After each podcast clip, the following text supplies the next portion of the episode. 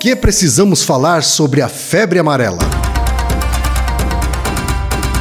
Naruhodo. Bem-vindo ao Naruhodô, podcast para quem tem fome de aprender. Eu sou Ken Fujioka. Eu sou Altair de Souza. E hoje é dia de quê? Ciência e senso comum. E antes da gente entrar na pauta em si, Altair, três recadinhos rápidos da paróquia, Vamos tá? lá. Todo mundo já sabe, tá? Número um, se você quer colaborar com a produção do Naruhodô Podcast e ajudar ele a se manter no ar, vai lá no apoia.se barra Podcast, faça sua colaboração. Por favor. Número dois, não vai te custar nada, é só ir lá no iTunes Store e deixar cinco estrelinhas e o seu comentário. Isso. Nunca te pedimos nada. Hum. e a terceira e última também tem custo zero. Tá?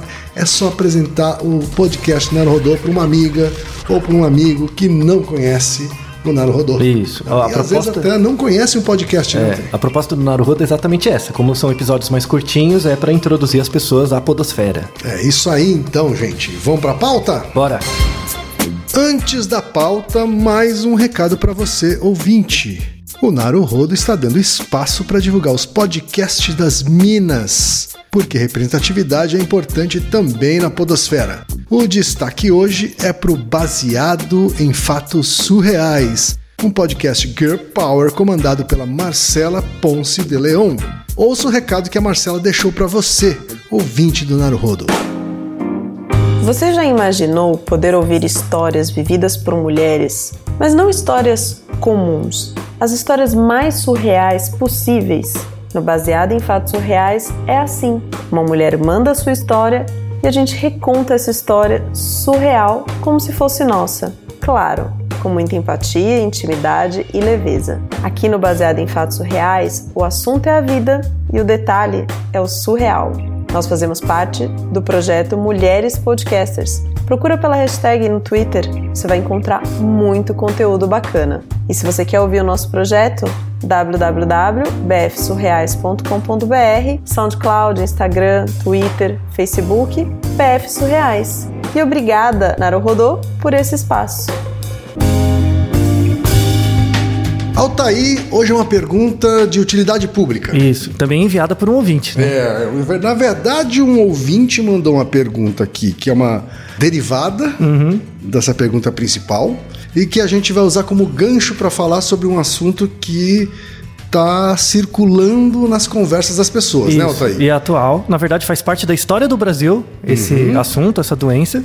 E a- além de falar sobre a questão da febre amarela, vamos também discutir a importância dela para a própria história do Brasil. Certo. E quando uma coisa cai na conversa das pessoas, né, Altair, também começam a surgir muitas bobagens. Exato, respeito, vamos né? falar sobre isso. E essas bobagens também se repetem historicamente. Tá, então vamos falar sobre isso. Mas antes, eu quero ler aqui qual foi a pergunta que deu o gancho pra gente fazer esse episódio, Altair. Isso aí.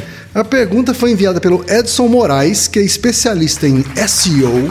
né? O que, que é isso? SEO é Search Engine Optimization. Ah, legal, ou seja, legal. É um cara que trabalha tecnicamente com otimização de mecanismos de busca Ah, interessantíssimo. tá? Para que um conteúdo, um site seja facilmente encontrado pelas Ah, pessoas. muito bom. Porque, na verdade, as pessoas- todos os conteúdos disputam espaço Uhum. nos resultados de um buscador, né? Dos resultados do Google, Uhum. principalmente, né? Então existem essas pessoas que trabalham para que o seu conteúdo ganhe mais destaque do que os outros. Ah, Olha só. interessante. Interessante. Uma, uma profissão nova.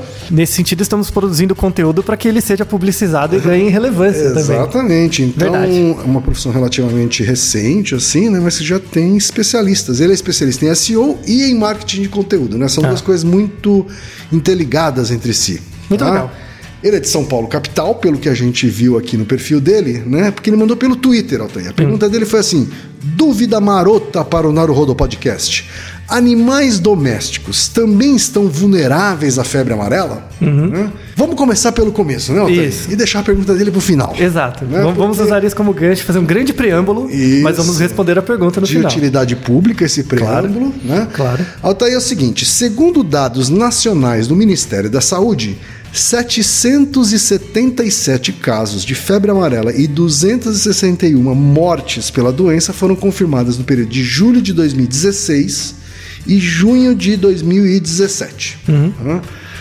E aí diz aqui o nexo, da onde eu retirei esse preâmbulo. A crise arrefeceu com o fim da época das chuvas e foram confirmados entre julho e janeiro de 2018 11 casos em humanos e 4 mortes pela doença.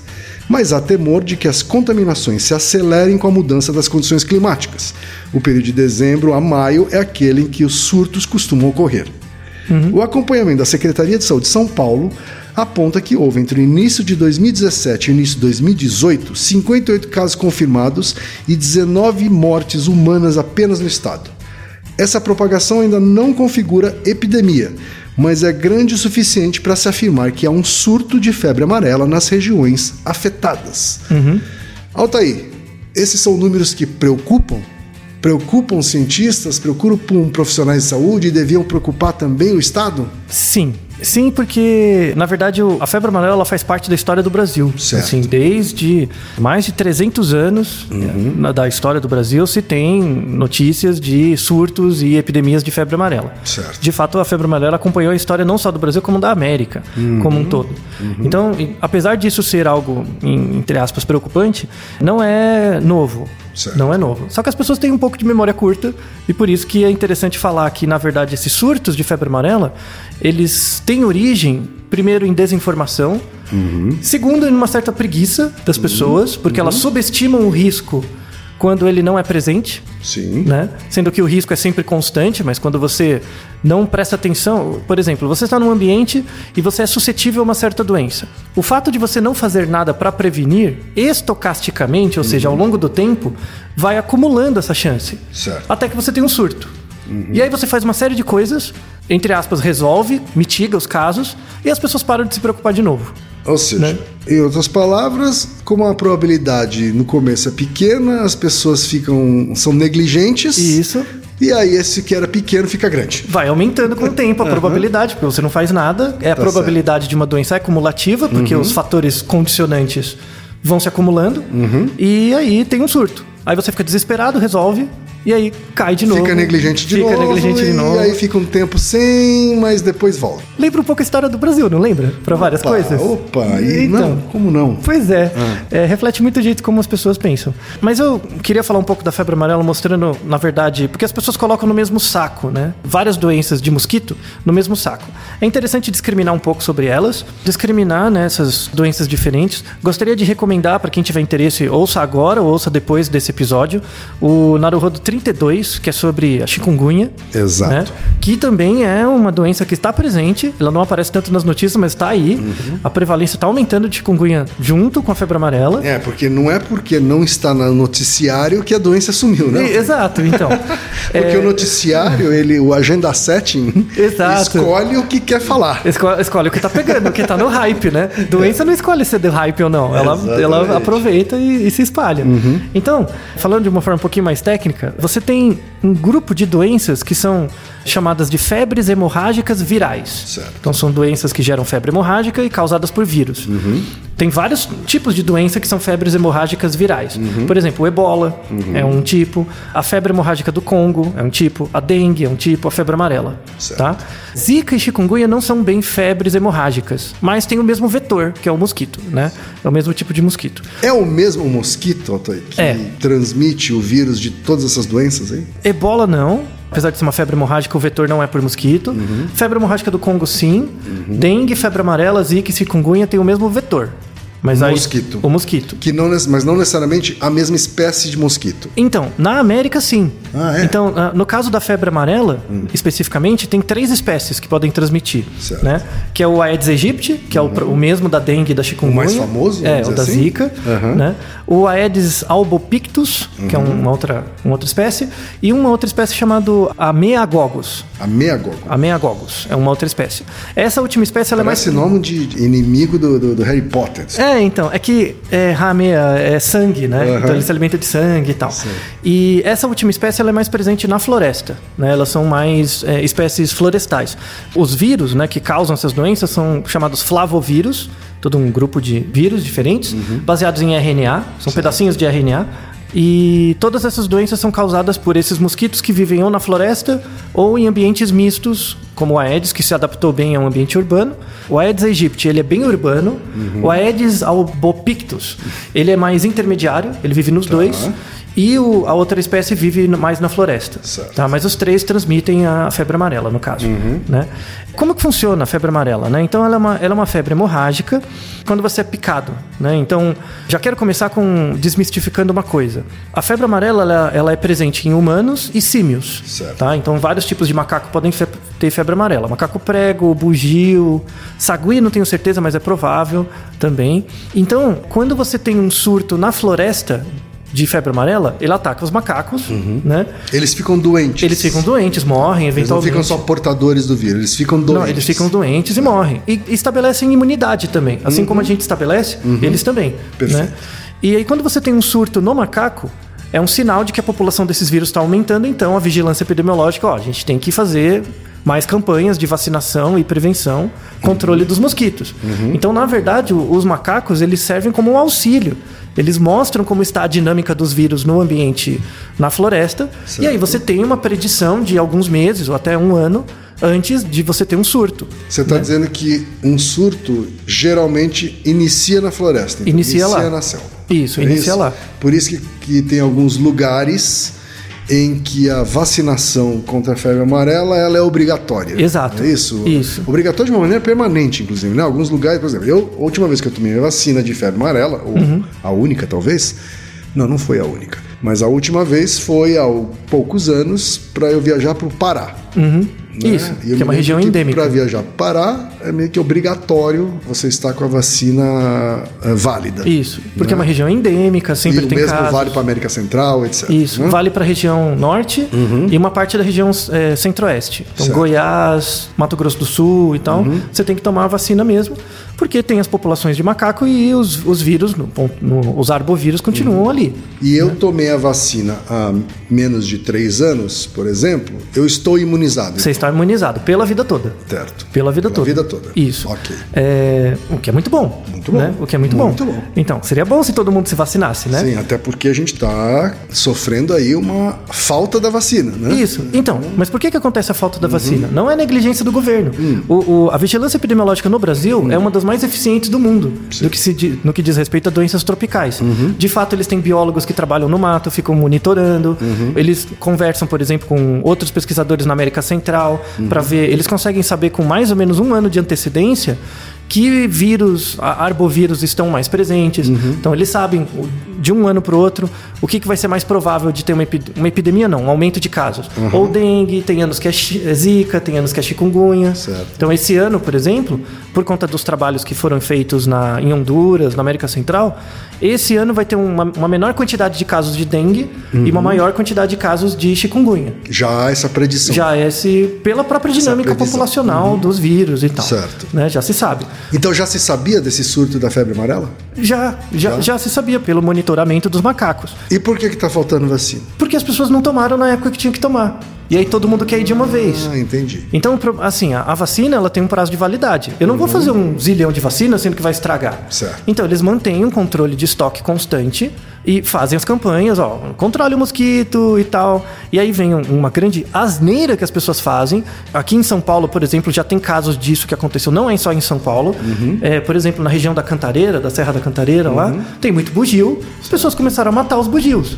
Porque achavam. Matar os macacos. Porque achava que o macaco transmitia a doença. Quem transmite não é o macaco, é o mosquito. Claro. Matar o macaco não é, é a mesma coisa que você tá na sua casa e matar o seu vizinho, porque ele pode transmitir a doença pra você, sendo que é o mosquito que você tinha que combater, né? Certo. É, é uma atitude totalmente idiota mesmo, de pessoas que realmente não entendem o funcionamento das doenças, sabe? Uhum. E na verdade colocam a culpa desse surto, ao invés de falar sobre a parte delas nisso, Uhum. tentam colocar num outro. No, e coitado do macaco, né? Já- Típico do ser humano, né? É muito típico. Colocar a culpa no outro. É uma droga. Você tomou a vacina, vamos todo mundo tomar a vacina amanhã. A vacina do negócio do macaco amarelo, do macaco da gripe, da- do, do, do macaco aí. É a, a vacina do macaco agora que estão dando. E eu só não entendo se o macaco que tá com febre, por que eles não dão um remédio pro macaco em vez de dar pra gente, né? Vai entender. Não é melhor curar o macaco e a gente ficar livre disso? Mas todo mundo tá indo tomar. Eu vi umas filas grandes no posto, não sabia o que que era não. E, minha filha, não sei. É, eu nunca vi macaco por aqui, mas é melhor a gente tomar.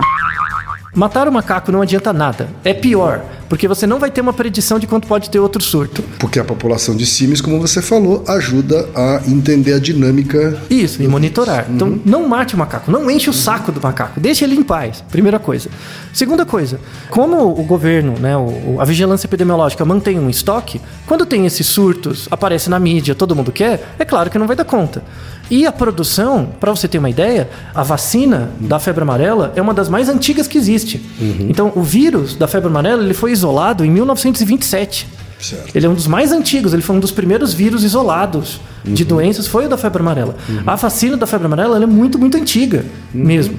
Por isso que a produção dela é relativamente rápida, né? eles conseguem repor o estoque rapidamente, e ela é barata. Né? O problema é que ela sempre esteve disponível, só que as pessoas são negligentes, tanto no controle do mosquito quanto na sua própria vacinação. Certo. Né? E pelos estudos epidemiológicos, se você consegue vacinar 80% da população, você minimiza a chance de um surto. Certo. Porque você só vai ser contaminado e sofrer com a febre amarela se você não tiver sido imunizado anteriormente. Então, se você já tomou a vacina, está imunizado, mesmo que você seja picado pelo mosquito com o vírus, Nada vai acontecer. nada vai acontecer. Então, esse é o grande problema. Sim. Né? Aí eu gostaria de falar da doença em si, como que Certo. funciona a febre amarela. Isso, porque tem uma origem. A origem dela não é aqui. Isso, Como é que origem- chegou no Brasil? Então, como é que chegou em São Paulo? É, Vamos vem- falar das origens. Então, começou na África. Boa parte dos arbovírus começaram na África, né? Certo. Principalmente centro-sul da África, né? A região central ali. Uhum. Tem boa parte desses arbovírus até hoje. Então tem surtos de febre amarela, enfim, Uhum. vira e mexe lá. Como que, pensando na história relativamente recente, Como é, como é que esse vírus cruza o oceano? então, inicialmente foi no século XVI, com os o período escravocrata. Então- Sobretudo na América do Norte. Começou na América do Norte. Navios com escravos E o mosquito. da África para a América do Isso. Norte carregavam também os mosquitos. Isso, e aí vai espalhando, né? Porque não, não- não é carregar africanos com o vírus. Exato. Não é? Isso não faz a menor diferença, certo? O que faz a diferença é o mosquito. Um mosquito picar um ser humano que já tem o vírus, ele também se torna portador do vírus?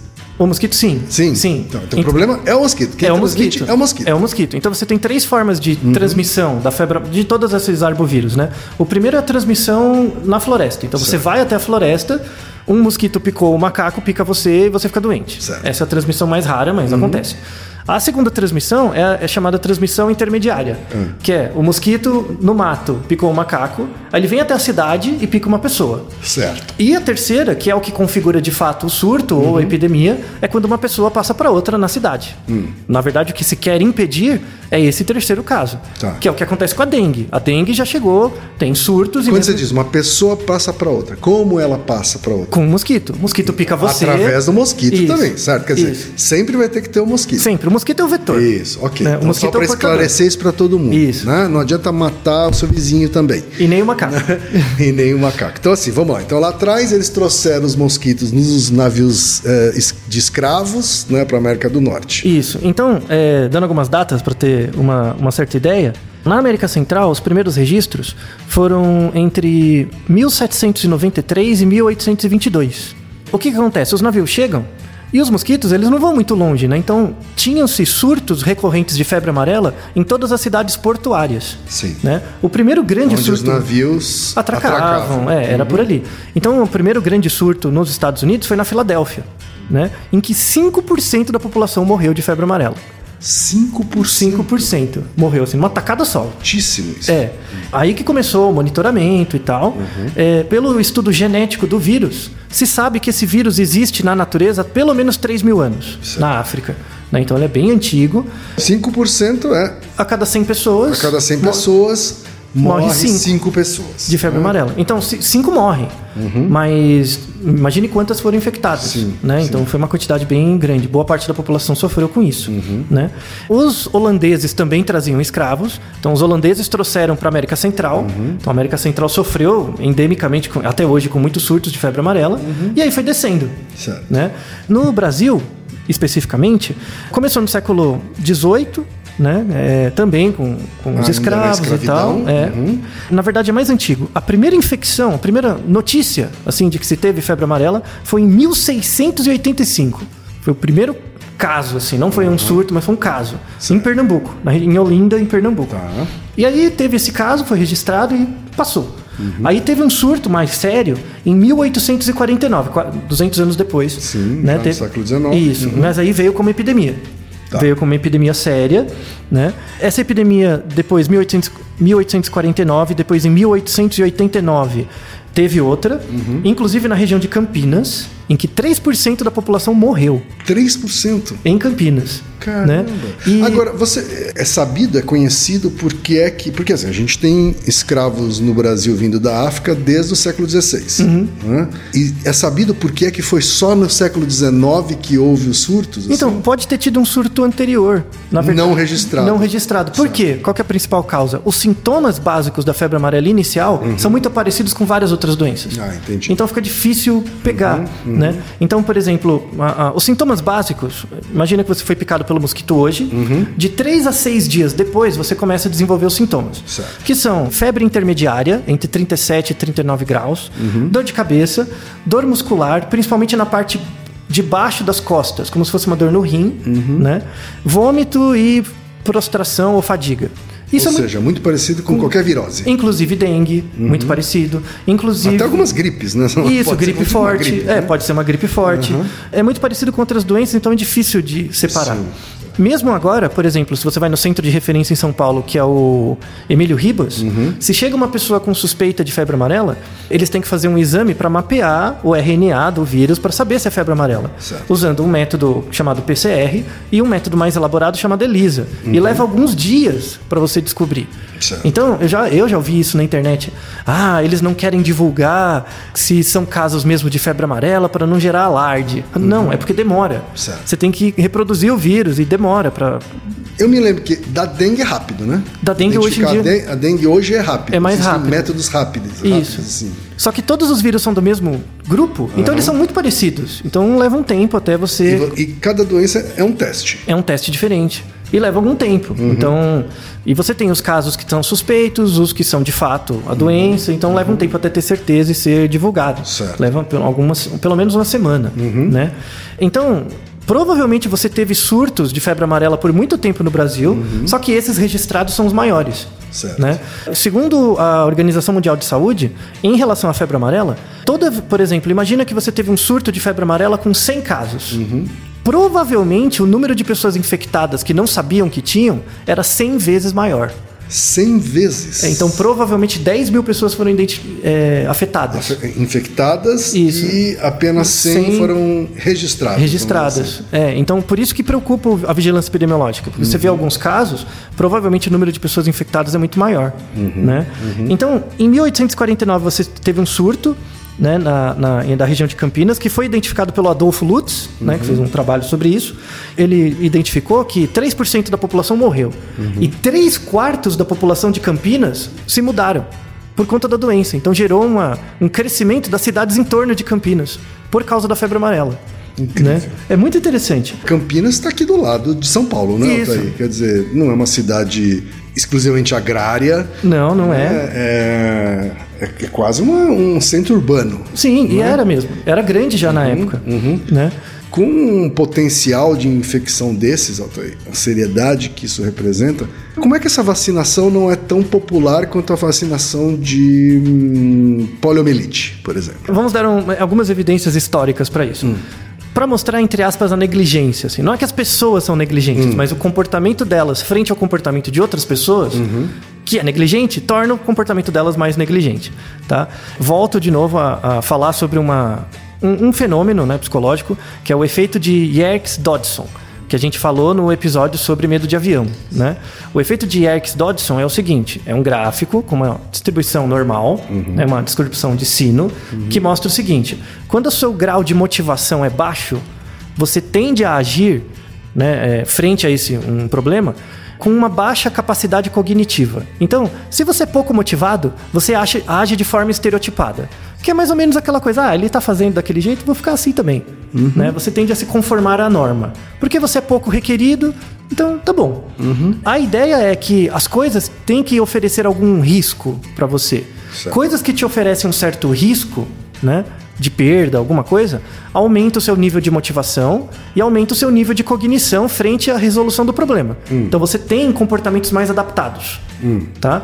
E isso tem até um ponto normal, tem um ponto ideal. Sim. Então tem um nível ideal de excitação em relação à sua capacidade cognitiva.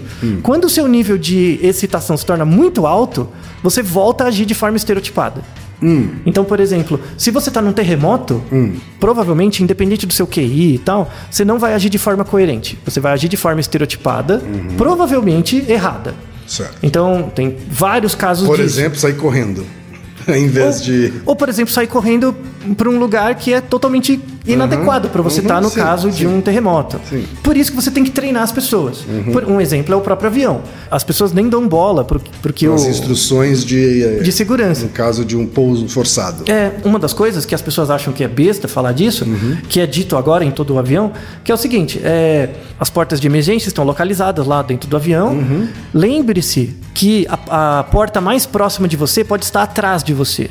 Uhum. Isso não é trivial numa situação de estresse extremo. Quando você está em estresse, a sua tendência é ir para frente. Claro. Uhum. Não é lembrar que tem atrás, às vezes é mais perto. E as pessoas se jogam no fogo, se matam por causa disso. Uhum. Entendeu? Então, a- a- isso se aplica muito à vacinação. Então, por exemplo, é uma outra coisa histórica interessante. Em 1904, Hum. né, isso estudando na escola, você teve uma revolta chamada Revolta da Vacina, Hum. em 1904. Né? Assim, eu não, não vou justificar o- o, a legalidade dessa ação, né, mas foi idealizada pelo Oswaldo Cruz, Uhum. porque ele queria combater o surto de varíola. Né? E as pessoas tinham certas expectativas na cabeça delas que a vacina, por exemplo, fazia mal, que é, a vacina, na verdade, tornava as pessoas doidas. As pessoas criavam tanta história, sabe? O rádio peão corria tanto, que eles achavam que, no caso das mulheres, a vacina tinha que ser injetada na genitália delas. Meu Deus. É, vai criando umas histórias, sabe, história de, face, de WhatsApp? No WhatsApp da época tinha isso, corria Sim, isso. Então não deixe o vacinador entrar na sua casa porque ele vai querer ver as mulheres peladas, sabe? Tinha todo tipo de bobagem. E as pessoas resistiam a tomar a vacina e a varíola virou um surto. Aí o Oswaldo Cruz chegou com um exército. Mano, eu vou invadir todas as casas e vacinar à força. E ele fez isso, né? Gerou uma revolta popular mesmo. As pessoas quebraram tudo na rua, gerou uma reação bizarra. Não precisaria fazer isso, mas foi feito e conteve o surto de varíola. Não estou dizendo que deve ser feito isso hoje. Tá? Mas mostra os efeitos de X. Dodson. As pessoas têm uma tendência a subestimar o risco basal que elas estão expostas. Então, uma das causas do crescimento né, desse surto de febre amarela, que é presente na nossa história desde sempre, é a ne- a negligência e desinformação das pessoas. Se 80% da população tomasse a vacina, pronto, já estaria imunizado, não teria problema. Né? Temos pessoas na população, que é muito raro, deixe claro, muito raro, tem grupos de pessoas que não podem tomar essa vacina. Então elas seriam não imunizadas. Se a maior parte da população for imunizada, na hora que um mosquito picar essa pessoa e, e, por exemplo, pegar o, o vírus de uma pessoa que já está imunizada, ela, não Ela transmite. prova- Ah, sim, claro. Provavelmente não transmite. Mas, se você tiver uma fração das pessoas que não é imunizada, pode passar para as pessoas que não podem tomar a vacina. Então, se todo mundo tomar a vacina, você protege inclusive as pessoas que não podem tomar. Né? Quem são as pessoas que não podem tomar, Thaís? Então, pessoas com HIV ou doenças que comprometem o sistema imunológico, Tá. um grupo, crianças menores de 9 meses, muito pequenininhas, a menos em caso de epidemia você pode dar, mas para minimizar o risco. Certo. Mulheres grávidas, né? E pessoas que têm uma alergia severa à proteína do ovo. Porque você usa o ovo como forma de reproduzir o vírus para fazer o extrato que dá origem à vacina. Certo. Tá? Para quem não sabe, de forma bem simples, a vacina para a febre amarela é baseada num vírus atenuado. Então você injeta o vírus num ovo, cultiva o ovo por um tempo, e aí você tira um extrato né, do, do- do- da substância dentro do ovo, e você processa, purifica essa substância e dá origem à vacina. Perfeito. Então, e, e o vírus ele é mais fraco. Né? Ele não é Então, tão se você forte. não faz parte de um desses grupos, não há desculpa Nenhuma. para não se vacinar. Isso. Aí E que se você não se vacinar, você está colaborando para a disseminação, da, doença, disseminação da doença. E expondo, expondo as outras pessoas ao risco, além de você mesmo. Isso. né? Independente do seu credo, do seu. É. Da, da- da sua religião. Do que quer que seja que você quer acredite. seja. Se você não faz parte de um desses grupos e não toma vacina, criança, adulto, homem, mulher, você está colaborando para a disseminação dessa doença. Né? Acho que é importante deixar isso claro, né? É, isso é uma coisa do ponto de vista individual. Uhum. Você tem uma coisa que é até tão eficiente quanto do ponto de vista coletivo, que é o controle do mosquito. Uhum. Né? Então, em 2002, você teve uma forte campanha do governo na época para a redução da população do mosquito. Certo. E aí o número de infectados diminuiu drasticamente também. Então, sempre são essas duas ações, né? a individual Uhum. De e a um, coletiva. lado, é, tá. de um lado você se vacinar individualmente, de outro Contribuir. senso de comunidade de para reduzir a Isso. população do mosquito. Mas é que tomar vacina é muito simples, né, Otávio? É mais muito fácil, simples. assim. é mais fácil. E de novo, eu sei, eu sei que você né, deu a opinião de que aí não, o Estado tem menos culpa no cartório aí do que as pessoas, assim. A meu ver, o Estado foi negligente também. Não, não, sim, ele né? é, Porque ele é. é, o Estado é bastante competente né, para cobrar IPVA e multas Uhum. das pessoas, por exemplo, alternando meses com o final da placa. né? Uhum. E, e- e a vacinação da febre amarela pode ser permanente também, de acordo com o ano em que nasceu, o final do ano em que nasceu, e assim, né? Janeiro, se você faz aniversário no dia tal e tal e não tomou, é a mês de tomar.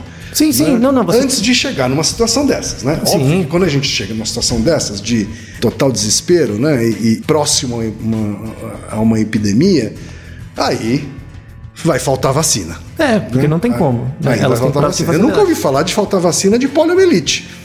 Né? Então, mas por quê? Porque de alguma forma, né, o governo atuou de maneira mais eficiente e as pessoas foram convencidas talvez de uma maneira mais eficiente É, também. é- é que assim. você é obrigado. Assim, virou. Eu não lembro se ainda é válido, mas tinha uma Uhum. lei. que Você tinha que vacinar seu filho. Eu acho que essa lei caiu, não tenho certeza. Mas, mas você tinha que vacinar. Não tem escolha, não importa. E, e, de novo, você não pode é. Funcionou cair. bem, né? Porque- Mas você não pode cair no erro do Oswaldo Cruz, entendeu? De, de vacinar à força, não faz Uhum. sentido. A ideia é, de fato, você mostrar os mecanismos. Por exemplo, uma coisa muito comum que as pessoas têm. Eu Ah, prefiro que caia primeiro o voto obrigatório do que a vacina obrigatória, sabe assim? É, tudo bem, mas as pessoas têm muita crença, assim, uma crença infundada, de que ah, se eu tomar vacina, eu posso ter efeito adverso. É verdade, você pode ter efeito adverso, né? Qualquer coisa que você coma, você pode ter um efeito adverso. Mas a probabilidade, né? Isso, então, segundo a Organização Mundial de Saúde, a probabilidade, dado que a vacina da febre amarela é uma das mais antigas e mais verificada a eficácia já, a probabilidade de você tomar a vacina e ter um efeito adverso é uma em 4 milhões. Vamos repetir, Altair. Qual a chance de você ter um efeito adverso tomando a vacina da febre amarela? Uma em 4 bilhões. Uma em 4 milhões. Isso, vamos comparar com outras coisas. Tá. Por exemplo, em São Paulo. Não importa o local de São Paulo que você more, a, a probabilidade de você sair na rua e, por acaso, ser atingido por uma bala perdida é uma em 300 mil. Uma em 300 mil. É. né? Ou seja, ela é mil vezes maior, pelo menos mil vezes maior, né? algo assim, dessa dimensão. né? É mil vezes mais fácil você tomar um tiro De bala perdido, perdida. Né? do que Um efeito ter adverso. efeito adverso na, na vacina da, da febre amarela. É, então, e, e aí vem um, vem um complicador que aí o capítulo da chikungunya ajuda a complementar. Do mesmo jeito que a dengue, a chikungunya, a febre amarela e a zika, elas não têm tratamento. Uma vez que você está infectado, então você tem esses sintomas de, de 3 a 6 dias, né? Febre, Sim. dor, tal, febre, febre intermitente. É, passou essa semana, os sintomas somem. Certo. Tá? E dois dias depois, os sintomas voltam mais forte. Certo. E aí eles voltam, a febre fica mais forte, é, a dor nas costas fica mais forte. E aí que aparece o porquê da febre amarela. Porque é quando o vírus começa a afetar o, o fígado, que é o principal órgão afetado. Uhum. E gera uma coisa chamada icterícia. A icterícia, a sua pele e principalmente a- os seus olhos começam a ficar amarelados. Sim. Então, quando o seu olho fica amarelo, né, a parte branca do olho fica amarela, Uhum. é sinal de falência hepática Sim. que é quando o vírus está atacando de forma mais decisiva o fígado. Uhum. E nessa fase, se você chega na fase 2, 50% das pessoas morrem. Então a grande maioria das pessoas tem a fase 1, é igual a dengue, né? Tem a fase a dengue leve, Fase 1 todo mundo vai passar. Se- Dá todo, aquela todo mundo semaninha. está infectado provavelmente vai passar. dá aquela semaninha e Dá beleza. aquela semaninha. Mas uma proporção das pessoas chega na fase 2 e aí é 50% de mortalidade no E- mínimo. Isso é loteria, assim. É. Você passar para fase 2. É loteria. Loteria. É loteria. Então, se você for E aí, depois, se você passou para fase 2, um em cada dois Morre. provavelmente vai morrer de falência hepática. Isso, morre. De falência hepática e renal. O que acontece na dengue hemorrágica também. Uma, pro- uma porção pequena das pessoas desenvolve den- dengue hemorrágica e a mortalidade é maior. Né? E não tem tratamento. Não há o que se fazer. Não há o que se fazer. Se você for no hospital. Torcer, é isso? É, você vai no hospital, você é hidratado, você tem que manter a hidratação, tomar anti-inflamatório, eles fazem o controle dos sintomas, mas tem que esperar seu sistema imunológico agir. Né? O, a vacina tem esse papel. A vacina é um vírus é, mais fraco e ela meio que ensina o seu sistema imunológico. É muito parecido com um filme de Bang Bang, sabe? Que você põe aquele procurado e tem lá um bandido. Sim. É isso, ó. Se chega um emissário e diz, coloca uma plaquinha lá para os seus linfócitos. Ó, se esse cara aparecer por aí, ele é um bandido. Pegue ele. Então você tem esse aprendizado prévio. Quando você é infectado pela febre amarela, que é o vírus mais forte, o sistema imunológico já tem um, um controle e já consegue agir de forma mais ativa, né? Então você não sofre muito menos ou nem sofre com os sintomas, Certo. tá? Uma vez infectado, ele não tem tratamento. Sim. Então, se você der sorte, os sintomas somem, você melhora e tudo bem, né? Aí você está imunizado, mas não é bom correr o risco, né? Agora, por causa da falta da vacina, a, a solução que acaba restando para o Estado gerenciar aí, pelo menos no curtíssimo Uhum. prazo, né, é parcelar a vacina. Isso, é diluir. É diluir, é aumentar a diluição Hum. Quer da dizer, vacina. ao invés de você tomar uma dose completa, que já te imunizaria para a vida toda, né? Pela baixa de estoque, eles vão diluir a vacina para te dar uma parcela dela, para que você tome mais tarde uma outra parcela Isso, mas- mas e a- vá criando essa imu- imunidade aos poucos. é Isso, mas essa. a- se você tomar essa vacina parcelada agora, Uhum, né?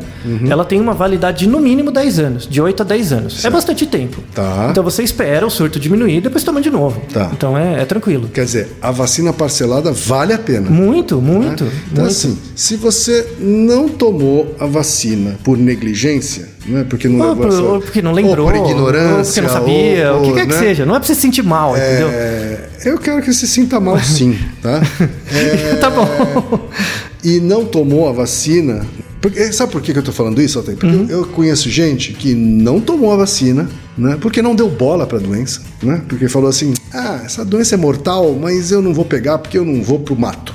É, lembra o EX Dodson agindo, E né? aí não tomou. E agora ele tá usando outra desculpa, que é assim: ah, tá muita fila, né? É. Tá dando muito trabalho de achar. Meu amigo, se você não procurou na hora que tinha que procurar, vai ter mais trabalho pra encontrar sim. Sim, claro. É a demanda, né? É. A demanda dá o mais trabalho. Exatamente. Tá? Então, assim, se você se esforça para assistir um seriado da Netflix, se você tem tempo para ver uma série na Netflix, você tem tempo para perder também procurando locais para vacinar. Você ficar duas horas na fila não mata ninguém. Exatamente. É. Não mata ninguém. Pessoas que viajam muito, em alguns países é obrigatório tomar a vacina. Você não sai nem do Brasil se você Exato, não tiver você a não sai do carteirinha. Brasil, exatamente. Uhum. Se você não tiver a carteirinha. É, uma coisa que seria uma ótima sugestão é pessoas que vão viajar para esses estados do Brasil Uhum. que tem uma endemia de febre amarela deveriam ser obrigados a tomar. Sim. Eles recomendam, ah, mas o cara não te barra no aeroporto. Sim. Né? No, no aeroporto, por exemplo, se você for para América Central, Honduras, Uhum. obriga que todo brasileiro tome a vacina. Você tem que levar a carteirinha. Você não pode falar que você não. Ah, eu não tomei, eu tomei. Tomei. Você não, Confia não entra. Você não entra no avião. Você não entra Sim, no avião. sim. Vários países requerem, vai aumentar o número de países por conta da endemia Sim, agora, claro. vai aumentar. E muitas vezes não está escrito no site do país, porque é muito rápido. Uhum. Tome logo, peça a carteirinha de internacional, que é só um papel que você grampeia no seu passaporte e carregue com você. Tá Tá É uma vez, vale para a vida toda. Aí, só para encerrar, para responder finalmente a pergunta do nosso É verdade. amigo, a né? pergunta do Edson. É, então. Antes responder uma outra, que Hum. é também uma coisa que as pessoas têm como hábito, né, de pensar Hum. isso. Primeira coisa, elas, ah, muita gente diz que ah, se pessoas que são alérgicas a ovo não podem tomar vacina, tá? Uhum. E isso vale para pessoas que são alérgicas à lactose, né, intolerantes à lactose, Uhum. porque as pessoas têm uma associação que ovo e leite está sempre junto, porque todas as preparações que a gente faz levam ovo e leite. Certo. Não, se você tem alergia e intolerância à lactose, pode tomar vacina, não tem desculpa Tá. de levar a agulhada, tá? A febre amarela, assim como dengue, zika e tal, podem afetar animais domésticos, cachorro, gato, Que é a tal. pergunta do Edson. Isso.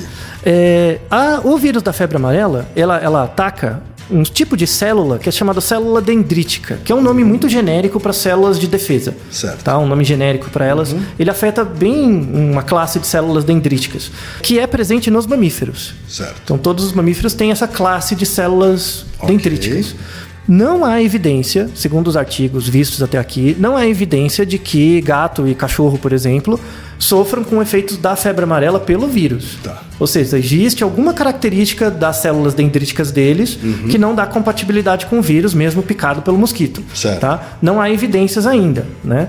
Então parece que seu cachorro e gato, ele pode, seu cachorro e gato pode ter icterícia, pode ter falência hepática, ficar com o olho amarelo, mas por razões diferentes do mosquito, da Não a doença febre do amarela. É. Esse nome febre amarela, amarela é por causa da icterícia? É por causa da icterícia, Tá. que é a segunda fase, que é que você fica amarelo, né?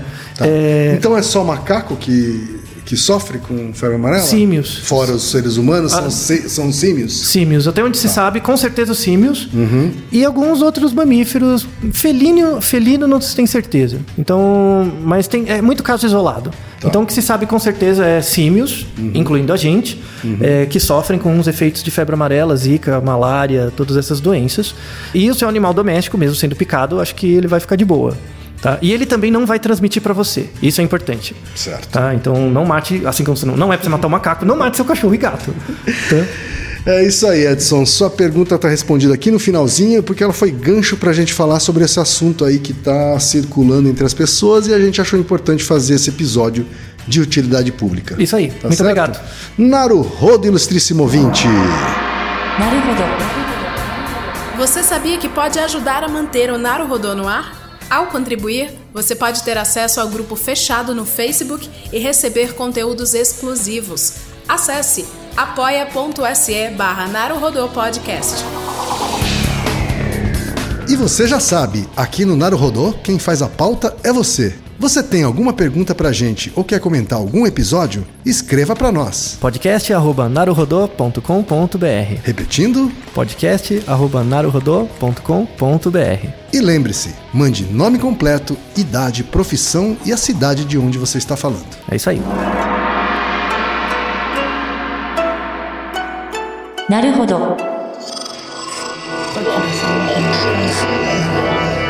podcast é, é apresentado por b9.com.br.